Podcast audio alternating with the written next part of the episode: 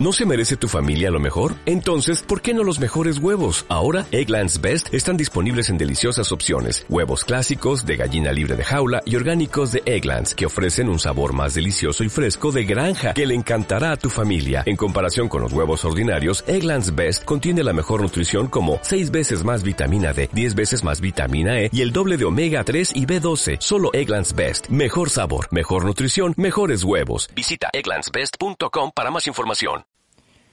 Bienvenido a Confesiones de un imbécil. Hoy hablamos de exigencia. Si es la primera vez que estás aquí, este es un podcast diferente. Antes tienes que ver el vídeo y el artículo de nosasimbécil.com barra exigencia para entender de qué va esto. Una vez dicho esto, vamos a hablar de la exigencia. Y es que me he dado cuenta de algo que es fundamental. Y muchas veces digo, que es fundamental, pero es que hay muchas cosas fundamentales y muchas cosas clave. Hay muchísimas cosas que son los fundamentos, que son las bases de lo que quieras conseguir, del éxito, del triunfo, de lo que sea. Y la exigencia es fundamental. La gente consigue hasta donde quiere conseguir. Como decía en el vídeo, si quiere conseguir ser el mejor del barrio, seguro que consigue ser el mejor del barrio pero solo está consiguiendo ser el mejor del barrio. Y la vida solo le va a dar lo que le da al mejor del barrio. Si quiere ser el mejor de la ciudad, será el mejor de la ciudad. Si quiere ser el mejor de, del país, será el mejor del país, del continente o del mundo. Y lo decide él. Lo decide esa persona. Según lo que se esfuerce, según lo que haga, según hasta dónde llegue, hasta ahí le va a recompensar la vida. Obviamente si es el mejor del barrio no va a conseguir un campeonato nacional. Obviamente si es el mejor de, de su país no va a conseguir unas Olimpiadas. Para conseguir unas Olimpiadas necesitas ser el mejor del mundo. Y claro que para eso tienes que ser el mejor de tu país. Pero es que eso es algo pequeño. Tienes que ser el mejor del mundo. Si tú no compites y lo que quieres ser es el mejor y lo que quieres es chef o tener un estudio de tatuajes o ser artista o dibujar o cantar, lo que sea. La vida no te va a dar una audiencia mundial si solamente cantas o dibujas mejor que cualquiera de tu barrio. Te va a dar una audiencia de tu barrio.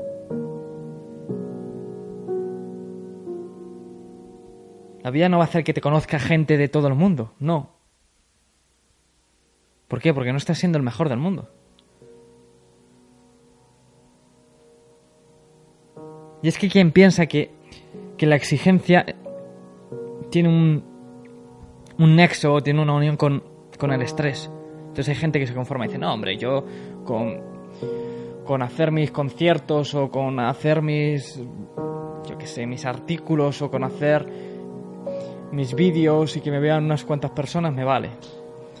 O con hacer lo que quiera y que me vean unas poquitas personas, mira, yo me lo paso bien. Si en verdad esto yo lo hago para, para divertirme, para pasármelo bien. Si yo con, con mira, entrenar y, estar sano, con eso me basta. Yo no necesito más que, que, mira, estar sano y ya con eso me basta. ¿Cómo que con eso te basta? ¿Cómo que con eso te basta? Cuando alguien dice que con eso le basta, normalmente lo que pasa es que lo otro es demasiado trabajo. O lo otro es demasiado estrés. O demasiado esfuerzo. Eso es lo que están comunicando. Cuando alguien te dice, oye, no, yo estoy por hobby, que me vean, y si, bueno, si suena la flauta, bueno, si, si por lo que sea se alinean los astros y pasa, pues mira, perfecto. Pero bueno, no, es mi objetivo número uno, porque... ¿Por qué no? Porque no ser el mejor. ¿Qué hay de malo? ¿Porque ser ambicioso es malo? ¿Ser ambición tiene un término negativo? Claro que lo tiene. Y ahí está el problema. No hablamos de la ambición mala, no. Hablamos de, joder, ¿por qué otro tío, por qué otra tía tiene que ser el número uno? ¿Por qué no lo puedo ser yo? ¿Por qué yo no puedo dar lo mejor de mí? ¿Por qué lo tiene que dar otra persona? ¿Por qué? Y es que ese es el punto. Ese es el punto. Esa otra gente no piensa, bueno, va a ser un hobby. Bueno, no, no, va a decir, yo voy a ser número uno. ¿Y lo es? Yo quiero hacerlo.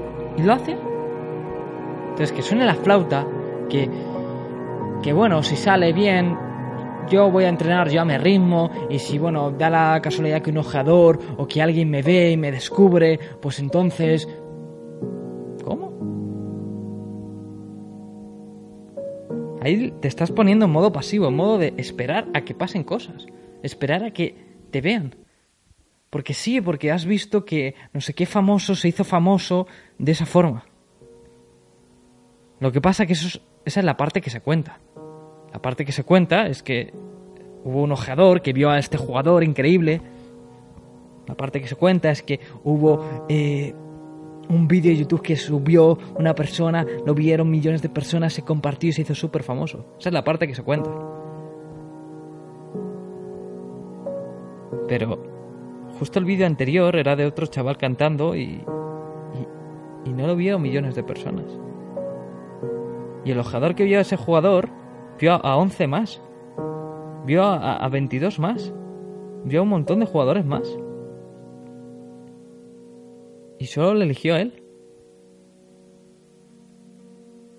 Es decir, hubo 10 personas que no les fueron elegidas. Hubo 21 personas que no fueron elegidas.